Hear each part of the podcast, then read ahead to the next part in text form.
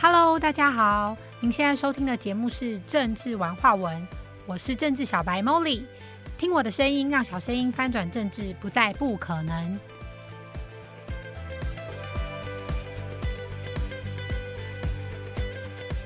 我们今天呢，想要来跟听众朋友聊一聊政治品德这件事情哦。那今天比较特别，因为今天就是我自己单独跟听众朋友们分享分享我自己的想法。那我不知道各位听众呢，觉得选举的时候您看重的是什么呢？因为最近刚好也是适逢选举的，应该算是大年份吧，有很多很多可能是议员啊、市长啊等等的都要。都需要您手上珍贵的一票哦，所以呢，我们以前可能有印象的一些选举会玩下跪啊、悲情牌啊，什么像老板跳楼大拍卖那样子，求你赐我一票啊，这种悲情的戏码，大家应该看得很腻哦。那新一代的选民到底看重的是什么呢？其实我也蛮想跟听众朋友来探讨一下，诶，到底你在乎的候选人有什么是很重要的特质？或是他提出什么很重要的证件，是会让你有感动的。那人民想要得到的到底是什么呢？嗯，那如果我以我自己来讲好了，像我本身是真的是因为叫政治小白啊，也不是说因为人如其名，而是我这一打开新闻，我就会感受很不好，所以我本身是不看新闻的。但当然啦，我虽然不看新闻，可是我还是生活在这个社会嘛，一定会听到有人讨论，然后一定会知道现在诶最大的新闻是什么。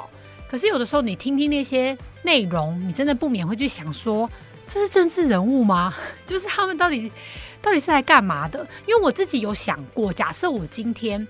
呃，中心思想真的是想要服务选民，那我真的是想要把我所处的事啊、理啊、国家啊治理好的话，那我的想法会是：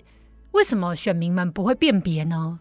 为什么我会需要去拉票、买票？甚至拜托你给我一票呢？就是如果我们都需要，呃，让候选人他在选举期间刻意的表现什么，好比说刻意的在这段这段期间不断的去跟大家接触，然后做非常多的宣传，然后花非常多的钱弄旗帜，然后广告等等的。我想问问各位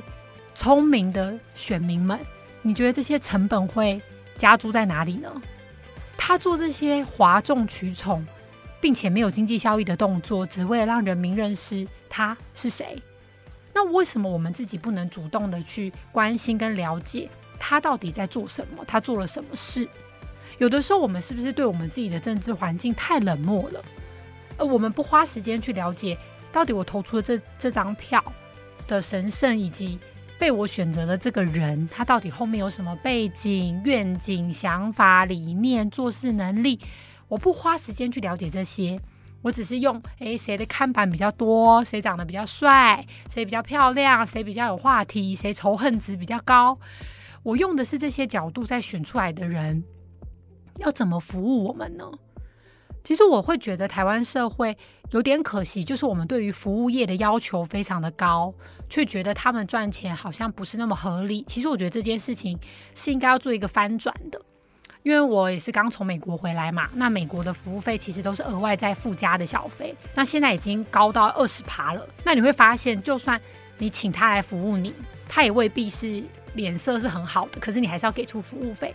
那这个时候，我们比较亚洲的伙伴或朋友就会开始讲说：哦，哦，美国这样服务费很贵诶，然后还要给那么多钱，然后他们小费很好赚呢。可是我回来之后静下心思考，我其实觉得。美国的这样的方式蛮好的，因为他教育了人民，原来服务是多的，原来服务是应该要感谢的，原来我们有的时候不起眼跟没有去在乎的那些方便，其实背后都是有很多人的爱跟努力还有用心。那如果我们希望我们的政府官员是会做事的人，那我们是不是可以用一点心去了解他到底曾经做过的市政的成绩是什么，然后他的能力在哪里？那我今天要投出我的选票的时候，到底是谁可以真正拿来服务我，而不是我们今天去要求这个业务员哦做很多很多的动作，可是其实都跟他的本职学能无关。那我会觉得这个成本最后还是我们吸收嘛？就像很多人，就像呃保险业务员好了，其实保险业务员的功能可能是理赔，可能是专业，可能是节税，可是可能很多客户希望他三节要送礼，希望他送桌历，希望他送一大堆礼物。嗯，那我会觉得业务员方向会不会就错了？他变成他不是进修，我就是送礼物就好啦。谁比较会送礼物，可能客户就比较多。可是我相信这应该不是客户想要的，客户应该是想要一个专业的，就是保险从业人员。然后要我需要理赔或是需要服务的时候，你可以提供你的专业就好了。那礼物真的不用，因为我们知道你也是花你自己的钱，也是自掏腰包的。那我们回来看我们的候选人，到底他们是业务是服务业，还是他们真的是要做事的官员？如果他们今天是要做事的官员，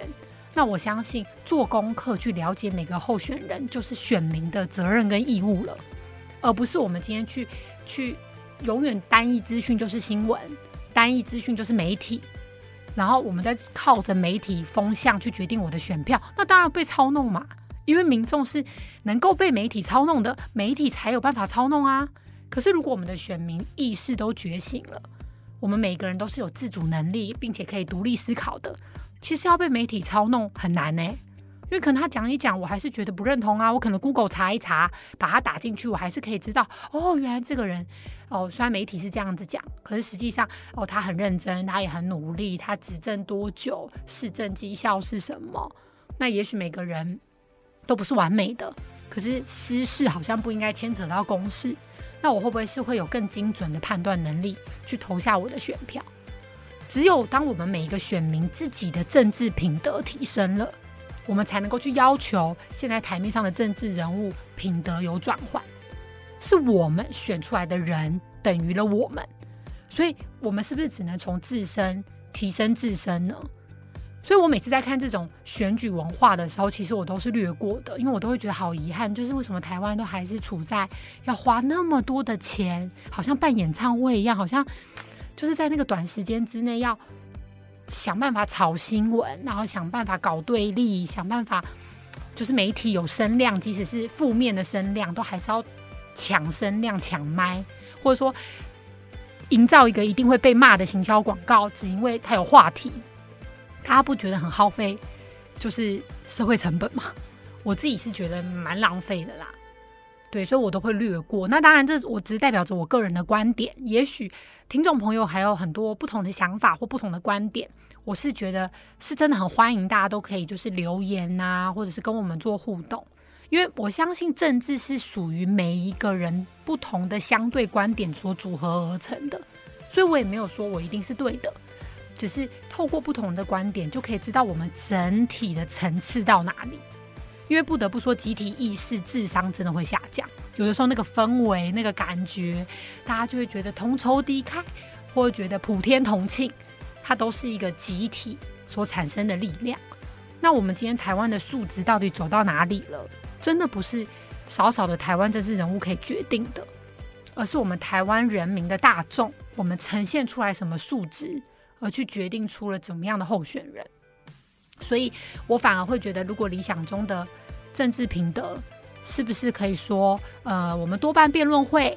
然后多多让媒体，他今天是让每一个候选人出来表达政见，把每个政见的立论跟利益表达清楚，不是那个利益是利，之所以要立这个东西的意意念是什么，我们把它表达清楚。那其他那种炒新闻呐、口水战呐，我们都不去关心，也不去看。那我觉得媒体才会渐渐渐渐的知道，哦，原来我们台湾人民要的是智慧，是知识，是有能量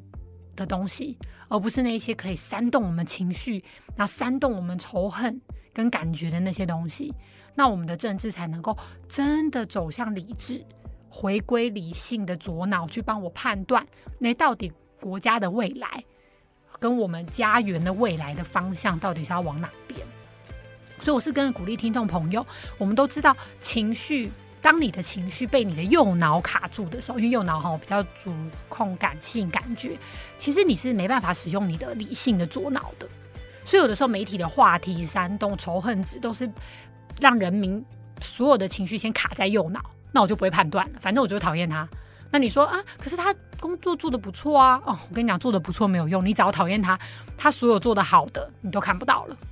所以，我们是不是有的时候适当的去释放我们的情绪之后，再回来看，